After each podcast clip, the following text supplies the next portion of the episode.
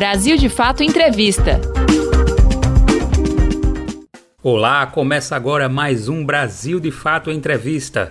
Hoje a nossa conversa é com o advogado Fernando Augusto Fernandes. Ele acaba de lançar um dos livros mais potentes sobre os meandros do Poder Judiciário, A Geopolítica da Intervenção.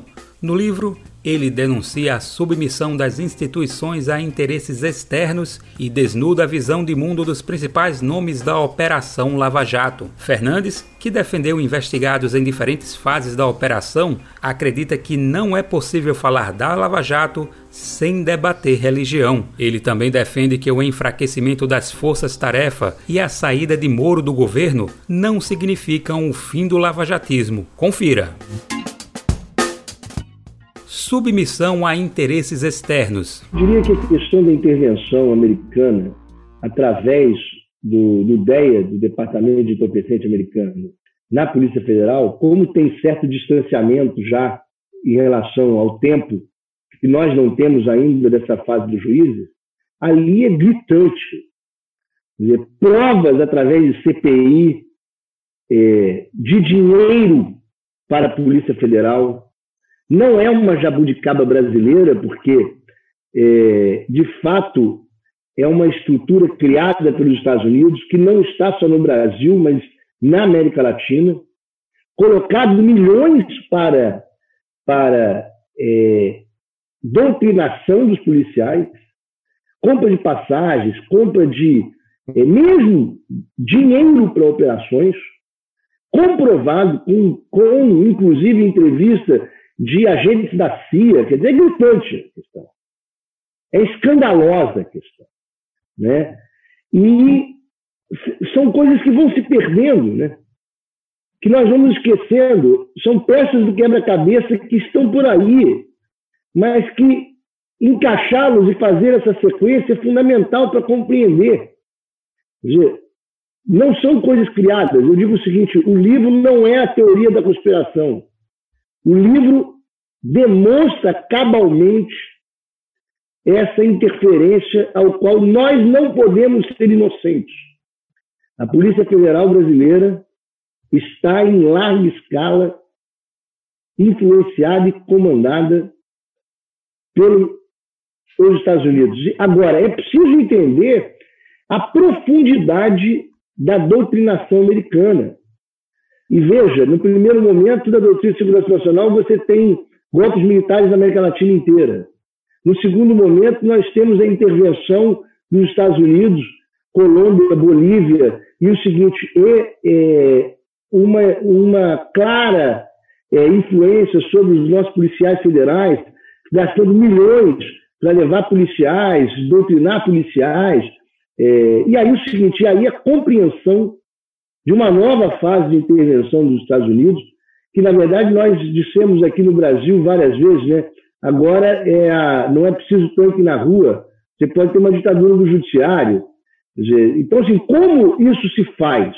Primeiro é compreender o seguinte, que a Constituição de 88, aquele lindo momento da Constituição de 88, no qual nós temos os índios, os trabalhadores, quer dizer, o nascimento da nossa república, de fato, o, rena, o, mais do que renascimento, o nascimento, um momento lindo, na verdade, como nós tivemos ali, em meio desse momento de oxigenação, um poder que se estruturou para não se democratizar. E esse poder é o poder judiciário ali acoplado ao Ministério Público. As garantias que foram dadas aos membros do Judiciário e do Ministério Público, que seriam bem-vindas para que eles pudessem exercer um papel de distribuição da justiça, na verdade, faz com que o Judiciário seja o poder que menos se democratiza. São quadros, quadros é, formados por uma ideologia clara que vão exercer um papel de poder.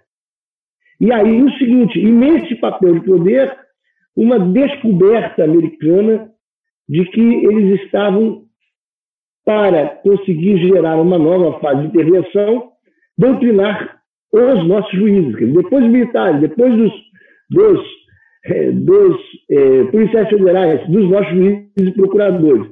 E aí vem a, o projeto Pontes, os documentos vazados pelo Wikileaks. Quer dizer, o, autonomia, autonomia é algo, é, vamos dizer, ilusório. É tal qual falar em liberdade de imprensa sem ler Bourdieu e entender que a liberdade de imprensa é um mito quando se fala é, nos poderes dos anunciantes ou dos donos desse veículo de comunicação. A nossa autonomia do Poder Judiciário se mostrou é, muito curta quando ela é altamente manipulada ideologicamente por poderes externos que eles não compreendem. Evidente que o Sérgio Moro e o Delanhol não compreenderam que estão sendo é, objeto de condução americana, porque isso é feito de uma maneira havendo ideológica de pautas. Eles acreditavam que estavam fazendo algo pelo Brasil republicano e que prendendo Lula seria grande coisa. Evidente que eles não tinham consciência de que estavam sendo vendidos, tinham consciência das ilegalidades. E o seguinte, os policiais federais, a mesma coisa. A intervenção é tão profunda que faz com que os policiais federais, ganhando fortunas para operações, acreditem que estão fazendo um grande papel pelo país.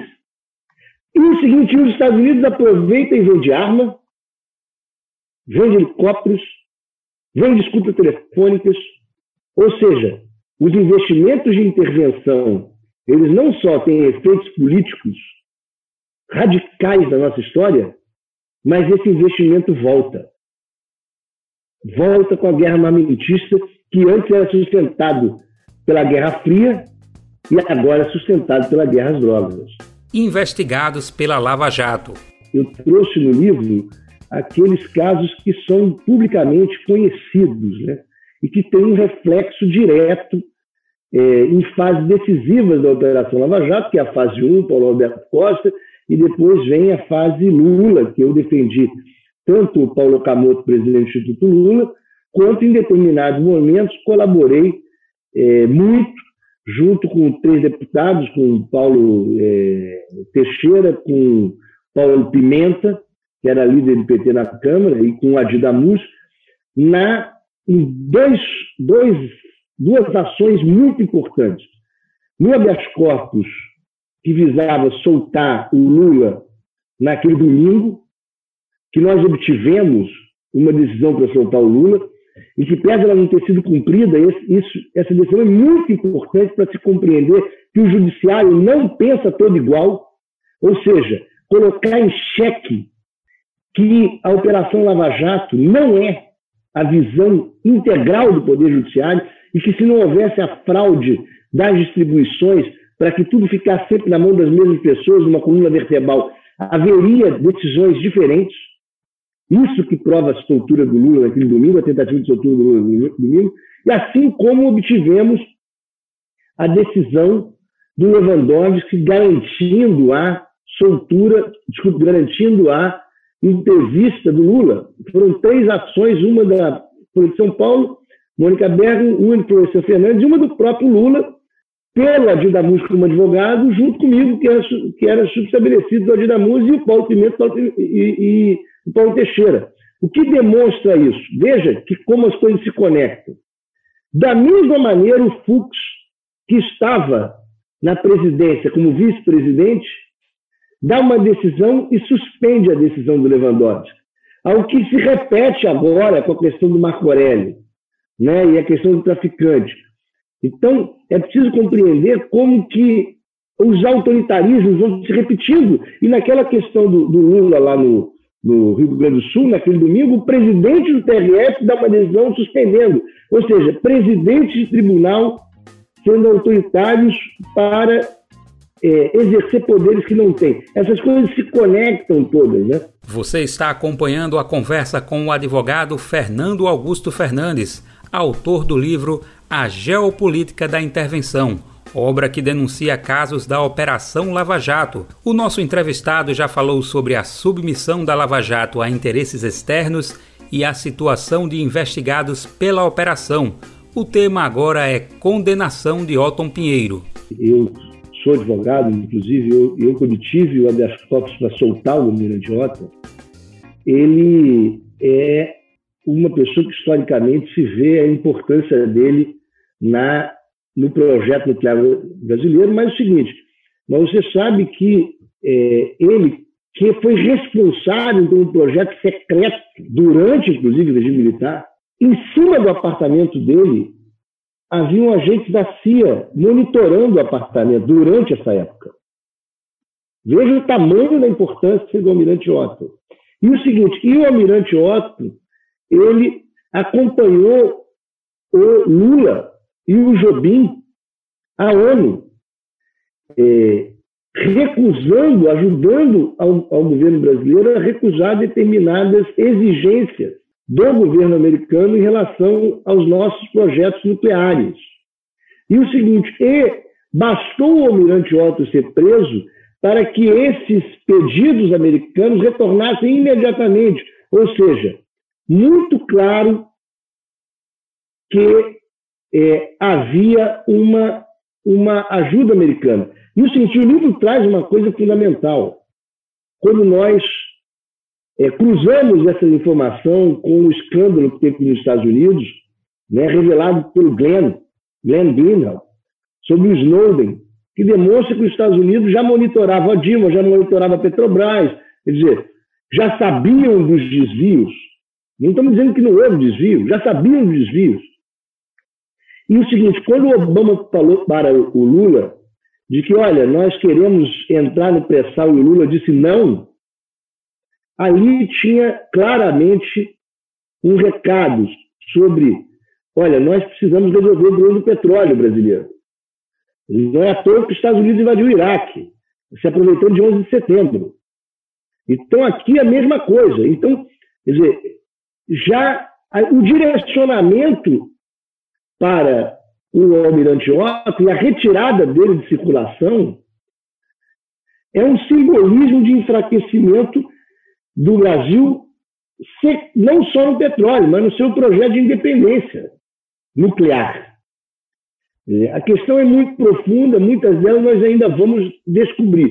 Mas o fato é, o almirante Otto assumiu a defesa depois da sentença de primeira instância, mas ele tem a pena mais alta da Lava Jato. Ele tem a pena maior do que o Sérgio Cabral.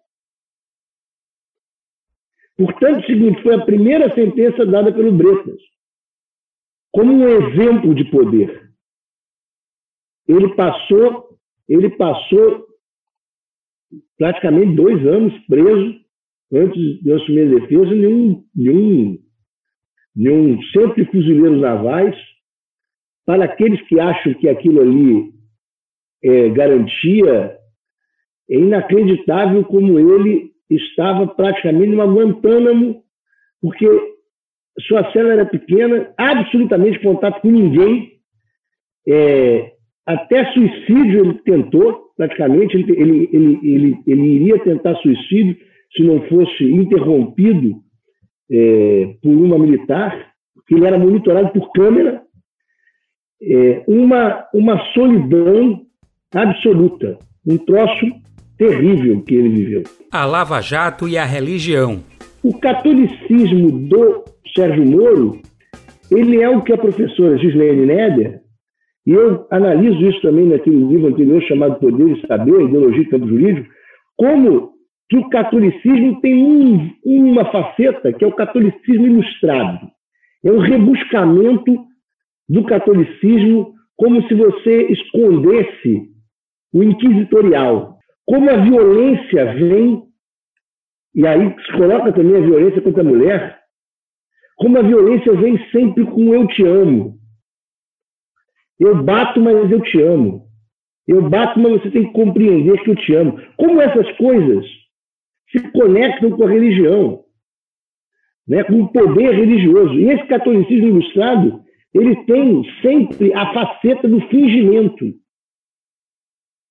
E nesse fingimento é onde eu conecto o fingimento do Sérgio Moro. O Sérgio Moro, que é um católico, um católico é, ilustrado, Ele finge que não vaza a imprensa, mas vaza, como ele mesmo diz, vaza com peneira, certo? Ele finge-se modesto, não dando entrevistas durante todo o tempo da operação, mas de fato ele, ele, ele curtia a sua imagem de super-homem. Ele foi educado em um colégio chamado Caminho da. que é o seguinte, um colégio chamado Escola Santa Cruz, que, que é um colégio de freiras, e tem como caminho da perfeição algo fundamental na sua educação. E ela é da mesma linha da Faculdade Notre Dame, que vai depois fazer uma homenagem a Sérgio Moro. As conexões são muito mais profundas do que se parece. É, veja que, que eu mostro no livro essas fotos dele sendo, sendo. E aí o seguinte, aí você percebe também como essas questões se conectam com o, o Delanhol, de outro ponto de vista. O Delanhol fez uma greve de fome contra a soltura do Lula lembrando um pastor chamado Enéas Tognini, que é, durante, durante a, a, ditadura militar utilizou essa questão do jejum né, para, os, para, para a repressão, como a, a, é, arregimentando pessoas. E como se difere o Delanhol, eu coloco aqui, de um outro grande religioso, pastor, né, evangélico, que é o Martin Luther King, que é incomparável, ou seja, como, como a utilização da religião para os fins da repressão, para os fins de é, criar permanências históricas de longa duração que nos desviem da democratização. Fim do lavajatismo? Não é página virada. Nós estamos ainda neste momento histórico. Ela sofre sim uma, uma perda de prestígio, em especial em relação ao seu conflito com o bolsonarismo, né? É, só que o seguinte, só que é preciso compreender quer dizer, que, o, que o Moro representa um tipo de é, repressão e intervenção mais rebuscado, mais admissível para a classe dominante do que representa o bolsonarismo, que só foi admitido pela classe dominante por um momento o antipetismo. O antipetismo elegeu o bolsonarismo. Veja que coisa interessante. Quando o Bretas vai interrogar o ex-presidente Lula, em determinado momento ele diz, presidente, eu votei em você, eu estive na campanha. Será que ele é outro Bretas ou ele é o mesmo? De fato, ele é o mesmo, porque nós não compreendemos o seguinte, que em certo, em certo momento, determinada visão da esquerda se aproxima com a, com a direita quando falamos de direito penal. Agora que nós começamos a despertar, a esquerda começou a despertar porque viu o ex-presidente Lula ser preso, porque está vendo os movimentos sociais serem criminalizados. Mas o seguinte, mas a lei antiterrorismo foi aprovada durante o governo Dilma. Toda a legislação que levou o Lula para a cadeia foi aprovada durante o governo Dilma e Lula, que quando o PT assumiu, precisava entender o seguinte: a criminalização secundária, como diz o Zaffaroni, quer dizer, a lei é uma coisa, mas a efetividade da criminalização ela serve seletivamente, ou seja, selecionaram o PT. Da mesma maneira que a lei de terrorismo seleciona os movimentos sociais. Ou seja, compreender que nessa chave nós precisamos desmontar as estruturas radicais de direito penal e criar um direito penal garantista sirva para o Aécio, sirva para os de direita e sirva para nós. Os ataques, por exemplo, ao Supremo Tribunal Federal como instituição, elas partem da direita, do bolsonarismo. Nós não podemos cair no mesmo discurso. Olha o perigo da questão anticorrupção, da questão do Supremo, quer dizer, nós não podemos cair no mesmo discurso de desqualificação das instituições, porque isso é, isso é o, o limítrofe para nós piorarmos o nosso sistema. Não acabou a Lava Jato. É um perigo ainda como eles podem se acoplar de outras maneiras e como para que possamos criar uma nova resistência do ponto de vista jurídico, constitucional, do ponto de vista democrático, é preciso compreender os meandros dessas relações de poder.